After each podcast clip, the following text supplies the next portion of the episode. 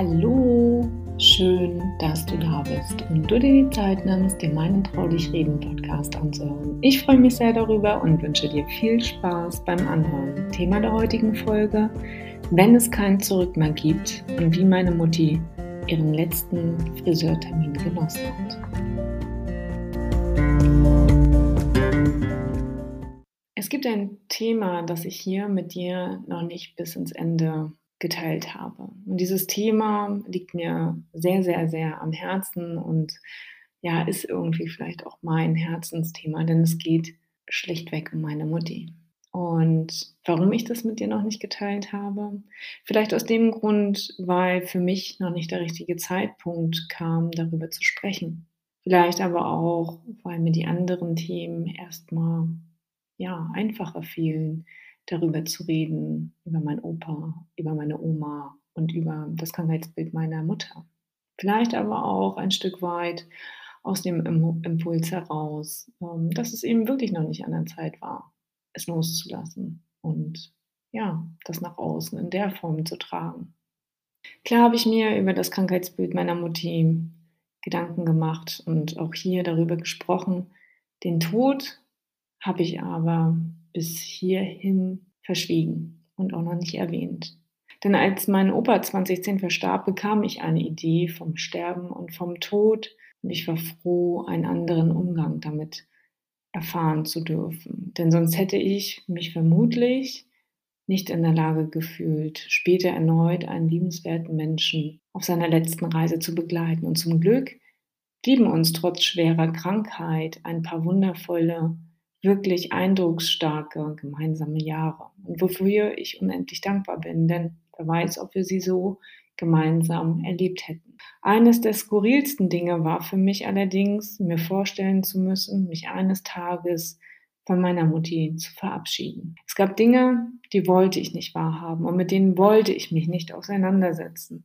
Und leider kam der Moment, wo ich mich beinahe wöchentlich mit dieser Frage des Abschieds befassen musste und es mir den Hals zuschnürte, mir den Atem stockte und mir die Tränen über mein Gesicht liefen. Ich wollte nicht, dass es eintritt und ich versuchte stark zu bleiben, egal wie es mir gerade ging. Ob es mir gelang?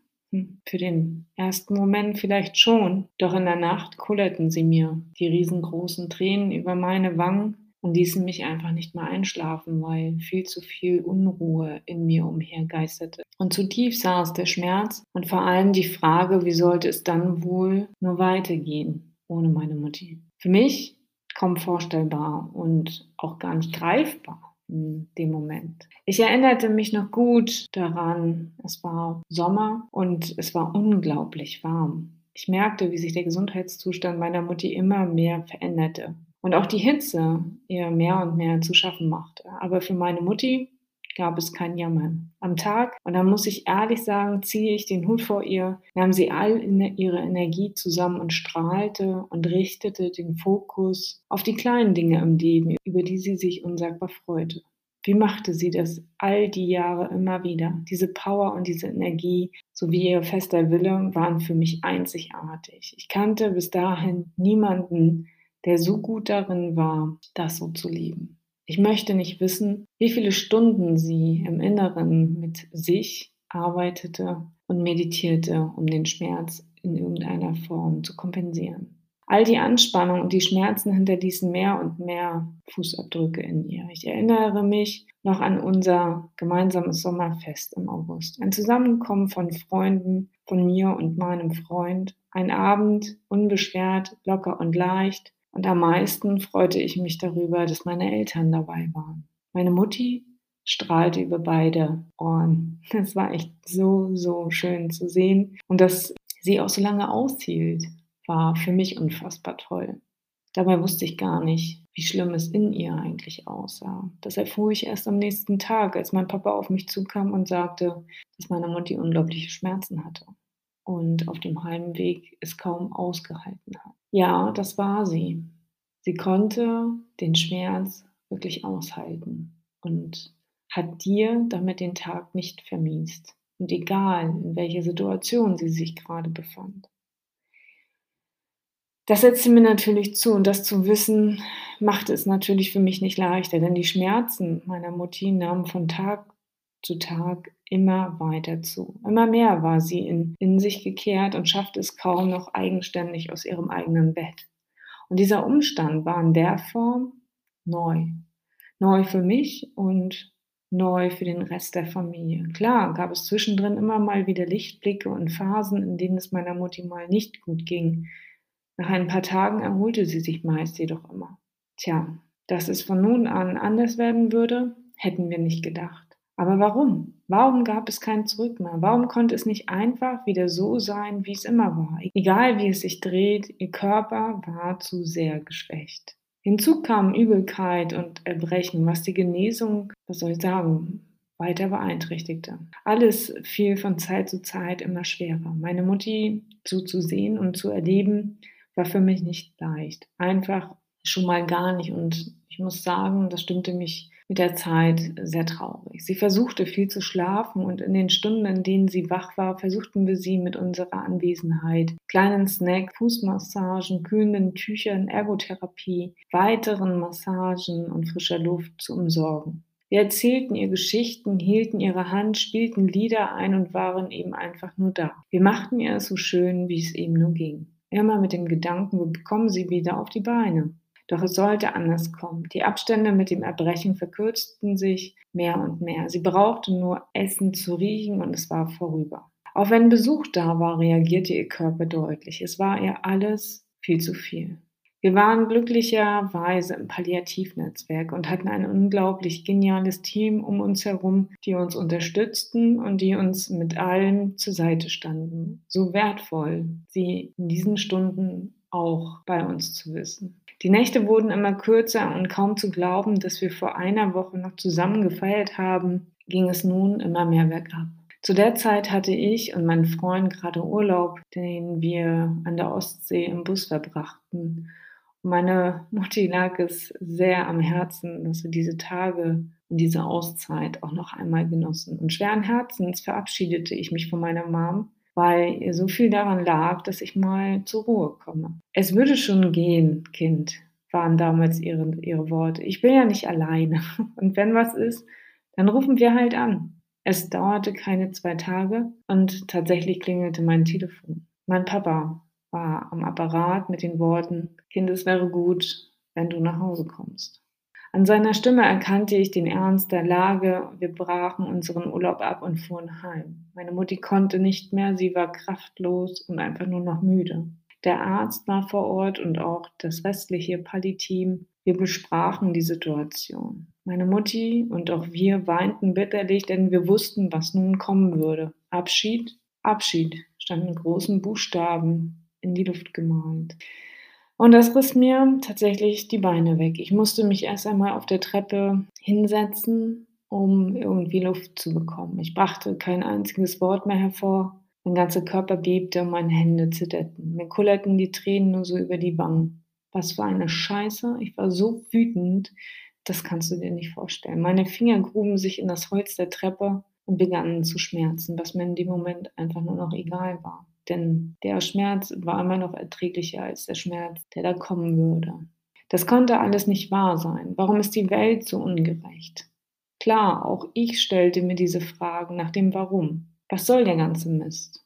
Ich wünschte mir eins, aus diesem Albtraum einfach nur zu erwachen. Leider war das nicht möglich.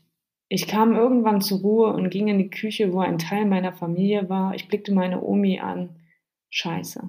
Wie muss es für sie sein? Zu wissen, dass sie ihre Tochter bald nicht mehr an ihrer Seite haben würde, dass sie sterben würde. Und das versetzte mir zusätzlich einen erneuten Stich in mein Herz. Ich nahm meine Omi in den Arm und ähm, sie, die eigentlich immer sehr, sehr tough und fit ist, begann zu weinen. Den Satz, den sie über die Lippen brachte, war, das kann doch nicht sein. Meine Tochter, sie kann doch jetzt nicht einfach sterben. Das geht doch gar nicht. Völlig fassungslos nahm jeder die neue Information zur Kenntnis und lief wie Falschgeld durchs Haus. Jeder musste sich erstmal sammeln. Ich ging hoch zu meiner Mutti, um nach dem Rechten zu schauen. Ihre Tränen lagen immer noch auf der Wange und trockneten bereits. Ich hatte das Gefühl, sie hatte ihren Frieden gemacht und war erleichtert, das Gespräch nun mit dem Arzt geführt zu haben und uns an ihrer Entscheidung teillassen zu haben. Was uns allen wichtig war, war offen und ehrlich zu sein und miteinander eben auch über diese Themen zu sprechen. Jetzt, wo wir wussten, was meine Mutti wollte und was nicht, konnten wir auch entsprechend agieren. Wir richteten ihr das Zimmer so gemütlich ein, wie es eben nur ging. Wir machten es ihr jeden Tag aufs Neue schön und ließen nur noch den Besuch zu, den meine Mutti noch sehen wollte. Und natürlich auf Abstimmung und Absprache mit den Freunden, denn auch für sie sollte es in Ordnung sein, kommen zu können. Denn es war nun für alle klar, ein Zurück hm, würde es nicht mehr geben. Wie oft ich den Satz gehört habe, das kann doch alles nicht wahr sein. Letztens ging es ihr doch noch so gut. Da saß sie doch, Mensch, Caro, erinnere dich noch mal daran. Da saß sie doch im Garten und hat gelacht. Ja, das war so. Nur konnten wir an dem Umstand auch nichts mehr ändern. Meine Mutti und ich atmeten beinahe täglich gegen ihre Übelkeit, weil die seitdem vermehrt am Tag auftrat. Wir riefen uns das Bild aus dem Klinikum zurück. Da hat es ihr immer geholfen, die Übelkeit zu unterdrücken. Für mich war es wieder mal faszinierend, wie Körper und Geist zusammenspielen. Ich merkte anhand kleinster Veränderung an ihrer Mimik, was los war und konnte entsprechend agieren. Und es kam auch mal vor, dass ich den Besuch rausbitten musste zu ihrem Wohle. Die letzten Tage, die wir miteinander hatten, waren äußerst intensiv und für mich unglaublich schön. Jeden Tag fragten wir aufs Neue, was möchtest du heute noch erleben? Ach, einmal noch die Haare schön und darüber mussten wir ein bisschen schmunzeln, aber es war uns scheißegal, klar. Einmal noch die Haare schön, kein Thema. Auch das wirst du kriegen. Und wir kontaktierten ihre Friseurin, die sich bereit erklärte, vorbeizukommen, einen Hausbesuch zu machen. Ihr wurden nochmal äh, Strähnchen gefärbt, die Haare wurden geschnitten. Wir haben sie so richtig aufgepeppt. Es war ein unsagbar toller Nachmittag, sie so freudig zu sehen und ja, das noch mit ihr teilen und erleben zu dürfen. Und für uns alle auch, denke ich, ein Tag, der ewig in Erinnerung bleiben würde. Und was hat mich das mal wieder gelehrt? Tja, schätze die kleinen Dinge im Leben, denn sie machen uns doch das Leben erst wertvoll, oder? Diesem Sinne, meine Lieben, das war meine 50. Podcast-Folge. Hab eine schöne Zeit und bleib gesund. Bis dahin, deine Caroline. Wenn dir mein Podcast gefallen hat, dann lass doch sehr gerne eine Bewertung bei Apple Podcast zurück. Abonniere meinen Kanal, um keine weitere Folge zu verpassen.